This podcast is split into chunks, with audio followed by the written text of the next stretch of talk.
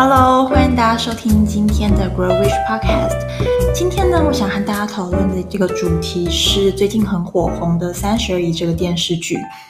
那为什么我会特别把《三十而已》拿上来我们的呃 Grow Wish Podcast 来跟大家讨论呢？他也知道我们是一个关于梦想、关于生活的一些 lifestyle 的 podcast。那这部戏其实里面的三个女主角呢，她们都各自有她们不同的梦想。那如果你没有看过这部戏的朋友呢，那我可以很简单的跟大家先介绍一下。那里面呢，其实是三个女主角，她们都是没有多久就要三十岁的一个一个年纪哦。那其中一个角色，她叫顾佳，其实她还蛮打动我的，她很多的做法跟一些想法跟我还蛮接近的，所以我在看她的角色的时候，觉得还蛮。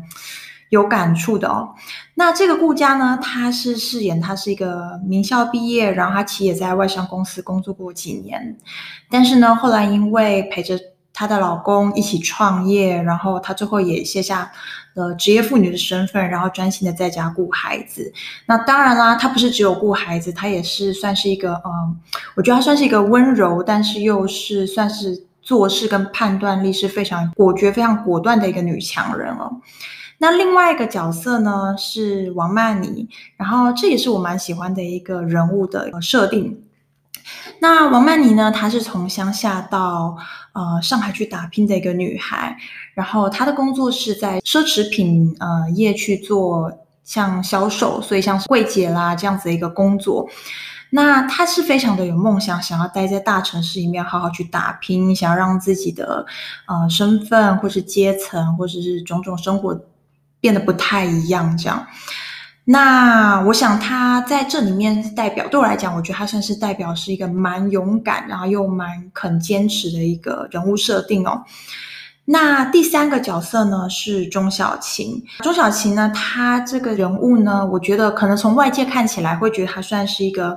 呃，被容易被照顾得很好，例如说被父母照顾得很好，被老公照顾得很好，那他自己也蛮知足的一个角色。但是呢，因为有一些种种的原因以及一些事件的发生，让他发现他其实必须要好好的先以他自己为主，以他自己的需求，以认识他自己为出发点，然后他才能嗯。开始真正掌握自己想要的人生了，所以我觉得这三个角色的人物设定其实是非常的好。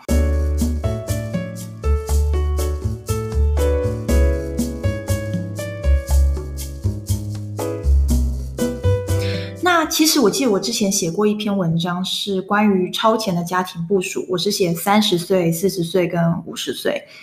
那其实这个这部戏又让我联想到了二十岁的自己。其实王曼妮呢，她这么呃勇敢的从乡下到上海去打拼的过程，让我想到我二十几岁其实去台北。上班的那一段时期哦，其实这阵子我也跟我的老公讨论了非常多的一些，不管是家庭，不管是事业，或者是公司等等的情况，还有小孩教育等等的。其实光是勇敢这个话题，我就发现它真的是我们人生必须要好好去抓住一个很重要的一个资本。怎么说呢？想想看，当时，我二十几岁的时候，才大学毕业之后，我在台中实习了一年，然后之后我就上了台北去工作了。那个时候，你就会觉得，其实到另外一个外县市工作没有什么大不了的，因为很多人都是这么做嘛，对吧？那那个时候，其实我也知道，因为当时我我看我现在先生。其实当时有个梦想，就是出国念书。那我知道出国念念书是非常就是花钱的，所以我当时知道说我要赚钱，我要赚很多钱，至少能支付一些学费等等的。但虽然连呃学校在哪里当时都还不知道，但我知道我当时要赚钱。那我也知道我需要提升我的能力，所以当时呢我就很勇敢的在进了事务所之后，然后认识一些呃组长，然后我就问他们说那。嗯，不知道你那边有没有什么会加班的工作？那可以让我去吗？然后我可以接受加班之类的。那虽然啊，这这话是这样讲起来，其实加班也不是你真正能够控制的。但是当时呢，想起来就是觉得自己也蛮勇敢的，没有想到自己会主动去开口，在事务所里面，其实是一个加班蛮频繁的一个的一份工作，竟然会很大胆去要求加班。但是呢。二十岁的自己，二十几岁的自己，我就觉得自己当时是很勇于发表自己的意见。然后呢，虽然你当时你也会遇到一些委屈，你可能在情绪上会觉得很嗯，没有像现在三十几岁这么容易的，就是说稳定或是受控制。但是以前的自己呢，就会很容易因为，例如说公司里面被一些小人陷害啊，你就会很容易去据理力争啊，等等的。但是当我和老公讨论到我们现在是不是拥有以前二十几岁的勇敢的时候，我发现其实当然你步入家庭之后，你会去思考的相对就会多了一些。其实相对的呢，你的胆量、你的胆识也会小了一些。想当时二十六岁的时候，我和老公其实两个人是带着两个。大行李箱，一个小行李箱，然后两个人后背包，基本上我都没有带任何我台湾的钱，我们唯一带来的钱只是为了要，我记得好像是当时因为签证的关系，要有一些那叫什么财务证明的那些最基本的最低要求的现金哦。所以呢，当时其实很简单，虽然结了婚，但是你会觉得两个人不过就是几个行李箱，然后就可以到另外一个国家去生活。然后尽管只有一份薪水，你也觉得可以活得下去。可是现在呢？现在的情况就是不一样。现在我们的家庭有两个小孩。那虽然我们有两份稳定的工作，然后我同时也在创业中，可是呢，这样的胆识却因为了生活的复杂性提高了，所以相对的会变得比较没有办法那么果断的去做出一些。很大胆一些判断，或者应该说很大胆的一些决定哦。那举例来说，如果我创业的话，我现在有没有办法可以很立刻的辞掉我现在的原本的在职工作？我相信哦，只要有小孩的人，通常都会思考再思考一下，最后才会去做这个决定。所以呢，每次当我想到自己的勇气好像随着年纪会有一点点的消失之后啊。我其实呢是有一点沮丧的，因为我发现其实不应该是这个样子，人应该是越活越勇敢才对。你想想看，我们常常都鼓励我们的小孩，你要勇敢，你要试试看，你要多尝试。可是为什么同样的事情放到自己的身上，却变成是好像很多事情都绑手绑脚，很多事情都告诉自己要三思，很多事情都告诉自己要想着一些备案，以防有什么样的万一发生之类的。那我想，这个东西的确是不可避免的一个部分哦。但是呢，如果想想三十岁的我，三十岁我，其实大家知道我很喜欢规划嘛。那我记得呢，当时呢，我总是很喜欢拿这本一本笔记本，然后在上面写说，例如说二十九岁我要怀孕，三十岁我要把小孩生下来之类等等的，我会做一个大概的一些人生阶段的一些设定。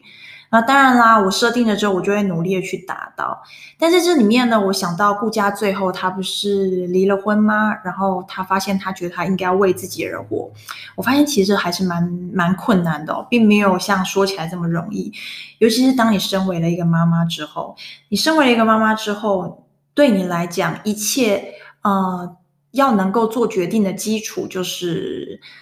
你的家庭要好，你的孩子要好，你才会去做下一步的决定。如果今天呢，你执意要，例如说打拼自己的事业，但是你的小孩当下是一一个属于比较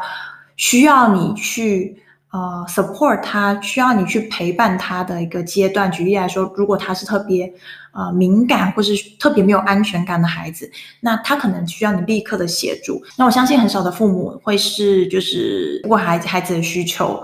而真正的投入他自己原本想要做的事情，成为一个他想要的自己。那我想那样的自己或许也不是开心的哦。所以我想如何在生活、家庭跟自我之间想办法去取得一个平衡，对我来讲啦，我觉得这个才是我们应该要去追求的一个生活方式，而不是只是单纯的为了自己而活。因为我觉得那个梦想有点遥远哦，而且我觉得不太可能完全为了自己而活。那。如果讲到四十岁，未来的四十岁，其实我印象非常深刻的是，当时我公司有一位同事，然后他准备要四十岁了，他那时候非常彷徨，他问我说，他要四十岁了，他觉得他有点焦虑，然后他说他没有想到三十几岁就这样过了，瞬间就到了四十岁，那。你在三十几岁的这段生活中，这段日子中，你就是在忙工作啊，忙孩子啊，等等的。其实时间一眨眼就过了，所以他他在想，他想要的四十岁是什么样的生活？那他觉得四十岁的他应该是什么样的自己？那我还没有到四十岁哦。不过当他问我这样的一个问题的时候，我的确也是一直把这样的一个对话放在心里。什么样是四十岁的我，或者是说我四十岁应该过着什么样的生活呢？其实你要讲很明确的，我想我不太清楚，应该也很难有人真正知道自己四十岁是要什么样的生活。你可能大概有一个方向，可能跟我一样，例如说你想要有更多的时间可以留给自己，可以陪伴小孩，可以给家庭。你可能想要发展第二、第三、第四专长等等的，你可能会有一个方向，但是呢，呃，要明确的，我想应该是真的不太可能啦。但是呢，我觉得这部戏让我觉得很真的很不错的地方是，它带给我几个很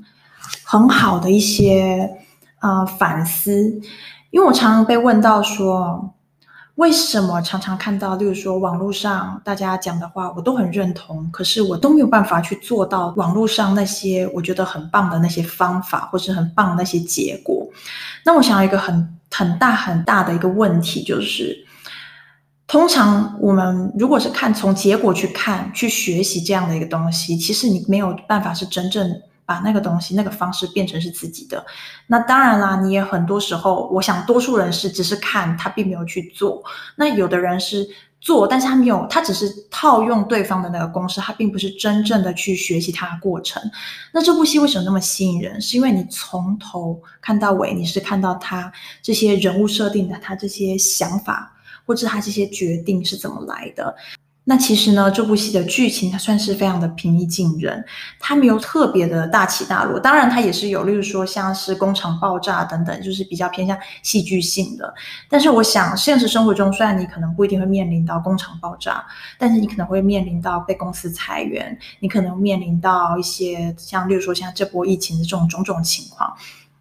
那他可能都是对你的生活带来一个蛮大的一个转变，或者是一些至少想法上的一些转变。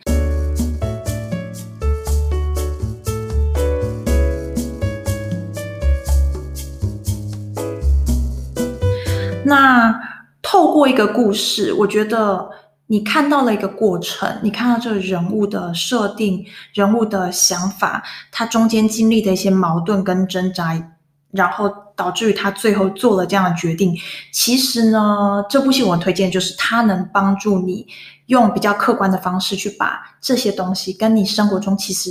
可以沾到蛮多边的这些故事呢，这些情节去套用你在你的生活中。那我想有时候你可能会常常听到有的人说，有时候跟老公讲的话，老公都听不进去，对不对？但是别人呢，同事啊、朋友讲的一句话，哎，奇怪，为什么老公都听得进去？那我觉得有时候就是因为，当你跟老公是，或是当你跟你身边亲近的人，你跟你的父母，或是你跟你的兄弟姐妹，你跟亲这些亲近的人呢，你们是站在同一个生活圈里面的时候，通常大家不容易去看清楚这件事情的。的真实的样貌，也就是你是很主观的。有时候你会因为对方觉得对他好像就是在批评我，没错，他就是在批评我，或者是你可能觉得他就是只是想要让我使用他的方式，而不是真正使用适合我的方式来跟我说话。我想大家会有一些成见存在，所以呢，导致于你的意见会没有那么容易的被你的，例如说父母、被你的呃兄弟姐妹、被你的。伴侣或是被你的小孩给接纳，可是透过一个戏剧呢，你当你用客观第三者的身份是站在场外边去看这样的一个故事，这个故事对你的生活是有所反射的，你很自然就会觉得，嗯，或许你好像生活中也应该要做一点什么样的调整，所以我觉得这是。呃，这部戏里面我看到的一个很值得去观察的一个重点哦。那当然，你的故事，你的真实故事肯定跟这个戏剧里面是不一样，但我相信你总是可以找到蛮多的一些类似的状况哦。那这边我还有一个很，嗯，我觉得蛮重要的一个想法，想要就是推荐给大家。就是我相信，因为有不少的朋友也是问我说，大家都想要创业，大家都想要拥有更多的时间，想要做好时间管理，想要怎么样呢？想要去经营自己的梦想。那我想在这部戏里面，我还看到一个很重要的事：如果当你呢发现自己在某一个领域呢，不论那个领域是家庭，嗯，不论那个领域是工作，不论那个领域是生活，还是是创业等等的，如果你在某一个现状，你看不到自己的未来。看不到那个东西的未来，你看不到三年后、五年后。例如说，你可能觉得现在你当个全职妈妈，你很累，三年后你觉得你好像还是会一样累。那你当下你势必就得告诉自己，你一定要做一些改变。那这就是我说的，其实勇敢。跨出去，然后去闯出自己的一片天地。不不论你是去赚钱，不论你是创业，不论你只是开始写作，写给自己看，写给你的亲朋好友看都行。但我觉得你一定要做一点事情，去好好的去改变自己的一个现状。因为呢，就像我说的，勇气这个东西呢，它是会越来越少的。那既然它会越来越少，那未来再去做，当然困难度就会更高，对吧？所以，如果当你在现在你看不到你未来这件这件事情这个领域在，比如说三年后、一年后的一些转变，那表示你势必现在得鼓起勇气去做一些尝试，做一些新的调整跟改变了。那当然了，除非你是喜欢非常平淡的生活，或者是说，嗯，除非你喜欢非常，嗯，怎么说？呃，没有什么变化的一个生活，但同样的，其实这些平淡跟没有变化都是比较出来的，对吧？那我相信你要在平淡中找到有趣，那当然是最好的。但如果你是平淡又无趣，好像这生活也没有那么的有意思哦。那其中呢，在这部戏里面，我看到还有一个蛮不错的一个环节设定是。例如说呢，我觉得他在里面的人物蛮多时刻，他都在寻找他对于生活的一些热情，不论是工作中认识自我上的一些热情。那之前因为有朋友有时候问到我说，呃，如果他的孩子那可能已经大了，可能未来可能面临找工作，但是他并没有找到属于自己的热情，那该怎么办呢？那我想寻找热情这件事呢，应该是呃。本来他就是在你的生活中经过不断的。经过许多不同大大小小的事情中，所慢慢的去抓到一些啊，在这个事情中你喜欢什么，在那样的事件中，或是在那样的学习中，你又喜欢什么？这个热情它其实不是一个很明确的正确答案，它是你一点一滴去透过你好好的体验你的生活，慢慢去找出来的。那当然啦，你也要从经验中去学习，这也是我从那个戏剧里面我觉得蛮不错的地方。那从经验中学习也当然也是很重要的，你才可以从经验中去寻。去得到你的成就感，然后去让你自己的人生可以越来越快乐。那当然啦，这个经验当然不只局限于工作嘛，你当然是整个人生，例如说像是家庭啊、亲子关系啊，尽管是失恋啊，你都应该要从经验中学习。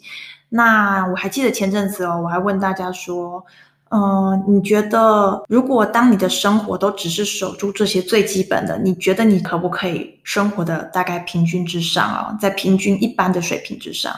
其实我相信你是可以的。那这一部戏呢，我想它还贯穿着一个蛮重要的一个精髓，就是它一直在传递着，其实最靠得住的还是你自己。所以呢，其实你不一定靠得住伴侣，你不一定靠得住，例如说男朋友、工作，或者是一整个家庭。那当然啦，你当然可以。依赖别人，你当然可以依赖你的父母，依赖你的孩子，依赖你的伴侣，但是你还是要知道，最能依赖的是你自己。你绝对不能完全的放手，然后去依赖别人。你可能自己还是需要一些，例如说谋生的能力，你还是必须要一些自我的想法，不能完全只是听别人说什么你就做什么。那又或者是说，你尽管你今天是在一间很好的大公司上班，你也是难免会遇到裁员，会遇到，例如说部门裁撤，可能根本不是你的能力问题的一些问题、哦。那又或者是说，尽管你在熟悉你的伴侣，你再熟悉彼此，那其实呢，你还是要知道，他还是另外一个人。有时候，你当你都不是完全的了解你自己的时候，你怎么可能会去完全了解你认为你熟悉的那一个人呢？所以呢，我想每个人的个性呢，多数时候都是在原生家庭那个阶段就已经有点像是被定型的大部分了。但是呢，就像我们之前一直提倡的，其实把生活过得简单一点，让自己有一些余韵，有一些空间，然后去思考自己到底想是什么，自己到底了解自己吗？自己到底想要成为一个什么样的人？然后透过这些额外的空间跟思考，去想想看，那目前这样的生活，自己体悟到了什么样的一个感受？你察觉到了目前的现况到底是什么样的状态了没有？然后你才可以去做好好的调整，才能真正的去寻找所要的热情。那其实这部戏哦，真的是比我想象中的好看很多。那这也就是我想要好好的录制一集 podcast，然后告诉大家我对于这部戏的一些想法的一个主因哦。那么或许在看这部剧的你呢，可能也有跟我有一些不同的想法，或者是说有一些类似的想法。那我也都非常欢迎你留言给我。那如果呢，你是对于自己目前的现状处于一个正在做决定的阶段，那我会鼓励你适当的思考是重要的，但是呢，绝对要让自己鼓起勇气去跨出那一步，因为唯有跨出那一步，那你才会有办法真正的可以去达到你想要的目标。而且呢，请你千万不要忘记，勇气呢，这个东西。它呢是会随着你年纪而越来越少，越来越少的。所以呢，如果你想要尝试一些什么新的东西呢，我会建议你啊，不要犹豫了，现在就赶快踏出第一步，好好的去试试看吧。趁你年轻，趁你还有这股冲劲的时候，其实呢，你达成的可能会比你想象中的还要多很多哟。那今天的 podcast 就到这边结束喽。那我也非常欢迎你可以和我讨论你看这部戏的一些想法，或者是说你的生活中有遇到哪些疑问，我也都非常欢迎你来信告诉我哦。那么你在哪里可以找到我呢？你可以在脸书粉丝页的 BZBs 瑞士小屋日记，或者是在 Grow Wish 社团里面，基本上现在还是每周五都有进行直播，或者是说你可以在 Grow Wish 的官方网站都可以找找到我哦。那我们就下一集见喽，拜拜。